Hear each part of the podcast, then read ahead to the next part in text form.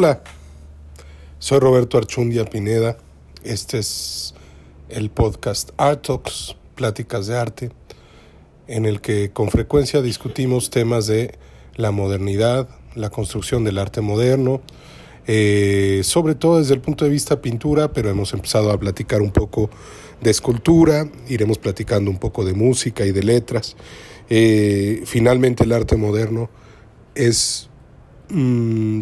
todo un grupo de corrientes de vanguardia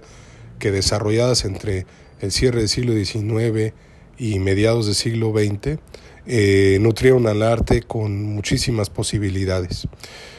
Recuerden que pueden seguir el podcast en Spotify, lo pueden seguir eh, a través de Apple Podcast, lo pueden seguir en Google y que también me pueden seguir a mí como, como artista y como podcastero, no sé cómo se diga, en, eh, en Art Rap Roberto en Instagram. La semana pasada nos quedábamos platicando de Kandinsky y empezamos a platicar algunas de las cosas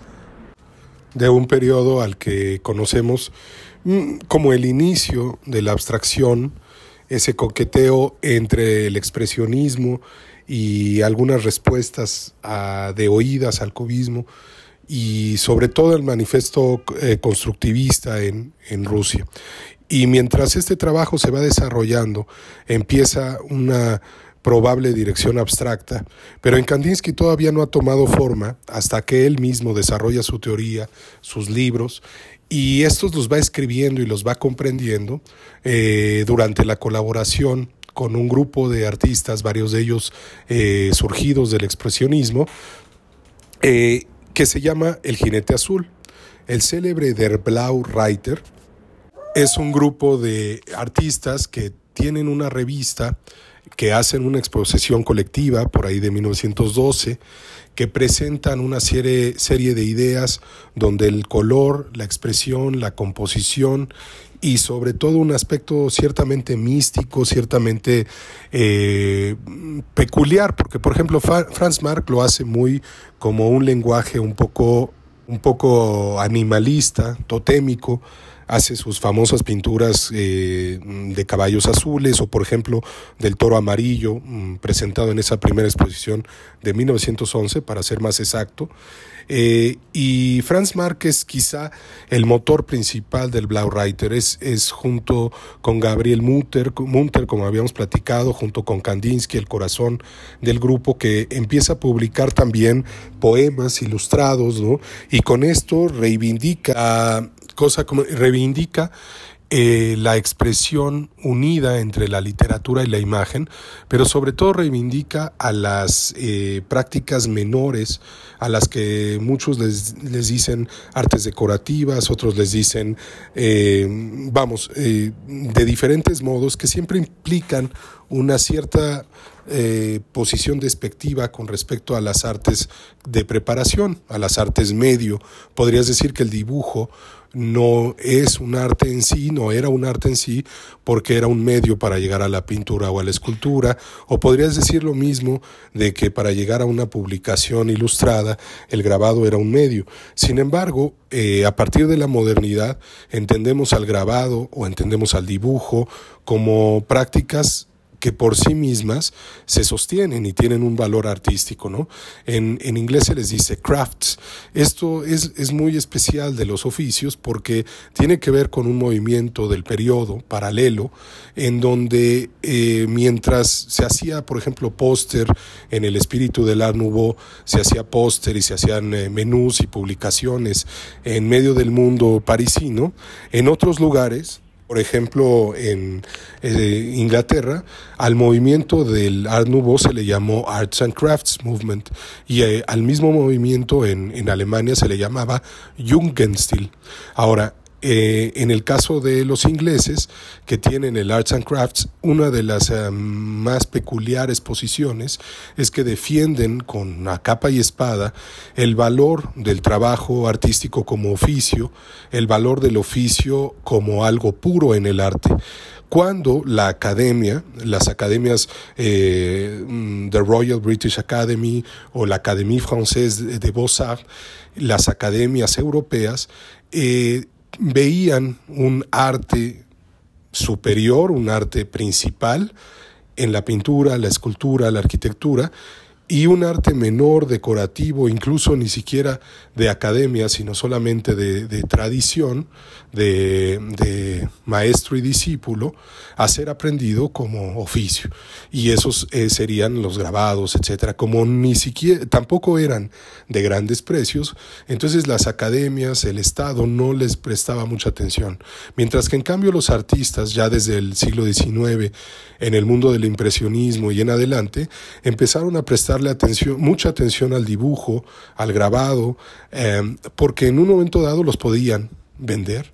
a un público más eh, que los aceptaba, tenían un precio menor, pero a cambio de ello podías tenerlo. ¿no? También se vendían a la prensa. Por ejemplo, cuando en el siglo XIX se hacía un resumen de lo que era una exposición este, del Salón de Otoño en la Academia Francesa, se, se resumía con imágenes en grabado de algunas de las pinturas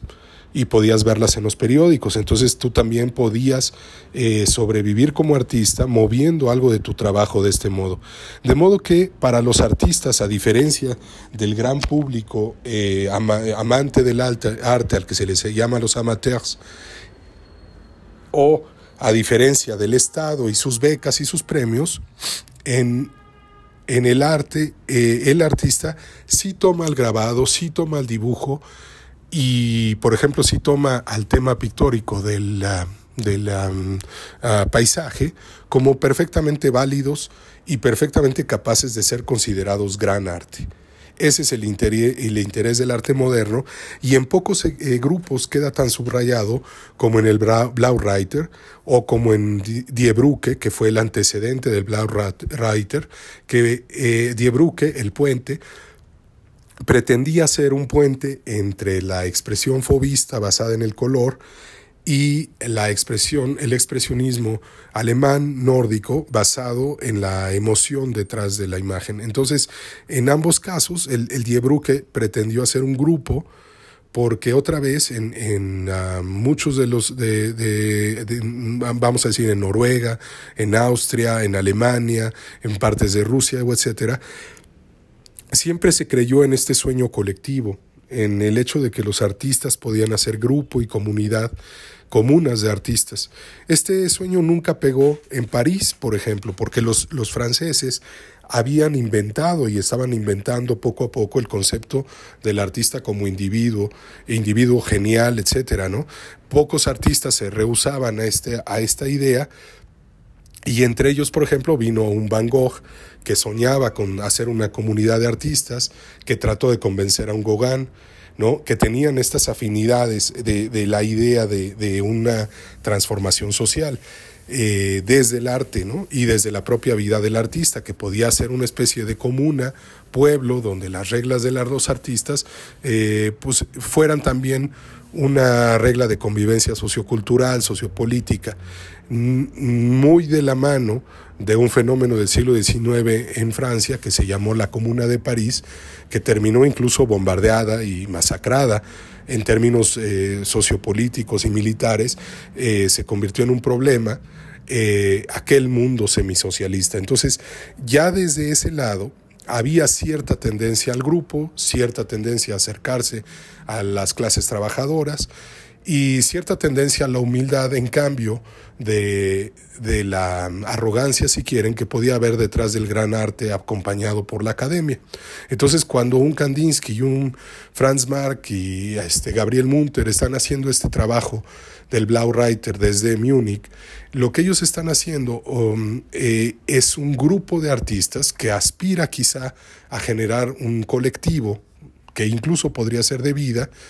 Eh, recuerden que, por ejemplo, uno de los amigos de Kandinsky es Paul Klee, y les decía yo la, en alguna de las pláticas, eh, Paul Klee en esa época hace un viaje legendario a Túnez, por ahí creo que dije Turquía, pero corrijo, a Túnez, con Kirchner, ¿no? Por ejemplo, um, creo que es con Kirchner, pero con alguno de los expresionistas, ¿no? Y parte de lo que está haciendo en ello es, por lo menos es con August Mack, no con Kirchner, y con Moye. Y una de las cosas que están haciendo es empezar a pretender que los artistas deben de estar cerca de artistas que eso incluso puede llevar a atraer a, a tu esposa, a tu familia y vivir en un colectivo.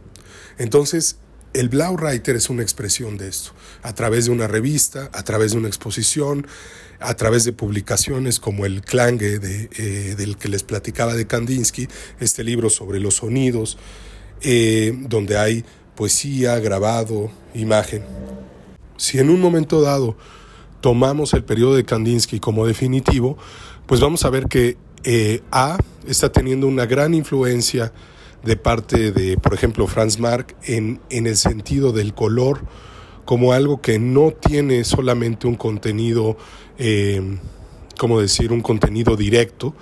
sino que eh, el amarillo es amarillo o significa cosas, sino que en cambio el amarillo es parte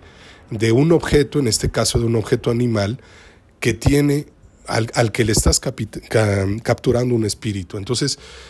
está capturando Franz Marc el espíritu de una vaca y transmitiéndolo a través del color. Esa es su lógica. Ahora, esa lógica eh, fallece con Franz Marc, no tenemos grandes explicaciones de ello porque él va a morir en la Primera Guerra Mundial y ya no vamos a tener una, una gran comprensión del trabajo que estaba haciendo. Pero esta especie de animalismo, esta especie de misticismo detrás de la pintura lo compartían Kandinsky y otros para entender para empezar a acercarse a la pintura como un vehículo espiritual, algo que podías ya asociar, podrías ya asociar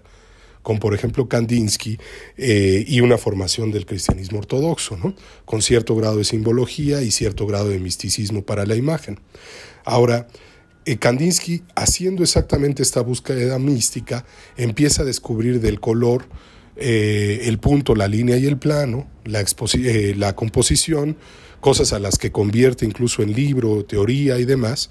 Y mientras está haciendo estos libros, los está publicando, está desarrollando la teoría de la abstracción. Pero si ustedes ven la obra del periodo, van a ver que todavía Kandinsky en, en ese momento está exponiendo formas, mucho más que pinturas abstractas. Hay algunas eh, abstracciones del periodo eh, pero sus trabajos, fugas, composiciones o etcétera, se empiezan a acercar a la, a la musicalidad sin por eso eh, tomar la, la, decisión completa de erradicar la forma. ¿Qué es lo que hace que tome esta decisión concreta? Eh, les platicaba ya de su colaboración con Schoenberg. Schoenberg, el compositor, me parece el nacimiento alemán, tendría yo que revisarlo. Y Schoenberg era pintor, tenía algo de pintura, pero por sobre todo era un, compositor musical. Les decía, por ahí pueden escuchar el Pierrot Lunaire, el eh, Pierrot de la Luna, y van a poder distinguir a un, a un músico ya moderno, de la modernidad con mm, una arritmia constante en la música, con cambios de tonalidad, con altibajos, contrapuntos, etc. Ahora, esto en un, en un eh, concierto de 1913 termina de impactar profundamente a Kandinsky, quien desde ese momento se convence como en definitiva que la inspiración directa mística del arte eh, visual no debe de ser la literatura y las historias y la narrativa, sino en cambio los conceptos, las emociones que la música como arte perfecto es capaz de transmitir. Entonces, detrás de esa música, eh, detrás de la música de Schoenberg, Kandinsky va a desarrollar un instinto abstracto. ¿Por qué la música? Porque la música es capaz de transmitir en un sonido perfección, emoción, alegría, tristeza. A partir de ese momento las pinturas de Kandinsky, que por cierto ya se están vendiendo con, con eh, bastante entusiasmo, por ejemplo en Suiza, que ya las mueve también Kahnweiler, que era el mismo que movía obra de Picasso antes de la Primera Guerra Mundial, vamos, está teniendo éxito económico con su pintura, las pinturas de Kandinsky van a empezar a hacer todas, a tener títulos eh, como Composición, Fuga de 1914, etcétera. En 1914 ya el, eh, el, propio Franz Marc, su amigo, empieza a transformar su pintura, no necesariamente en una dirección abstracta, pero podemos asumir que sí. Por ejemplo, busquen un cuadro que se llama El Tirol de 1914 o El pobre país del Tirol y van a ver que aunque todavía están estas formas animalísticas, estos paisajes, cosa que comparte con, con Kandinsky, las formas color, línea, plano están empezando a ser cada vez más potentes. No estaría ya, ¿cómo decir?, tan, tan descabellado suponer que Franz Marc podría haber ido a, en la dirección de la abstracción. Eh, o, la propia, propia Gabriel. ¿no? Ahora,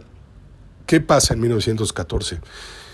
Eh, pues es sencillo de decir en algunas cuantas palabras, ¿no? Se viene la Primera Guerra Mundial y empieza un problema europeo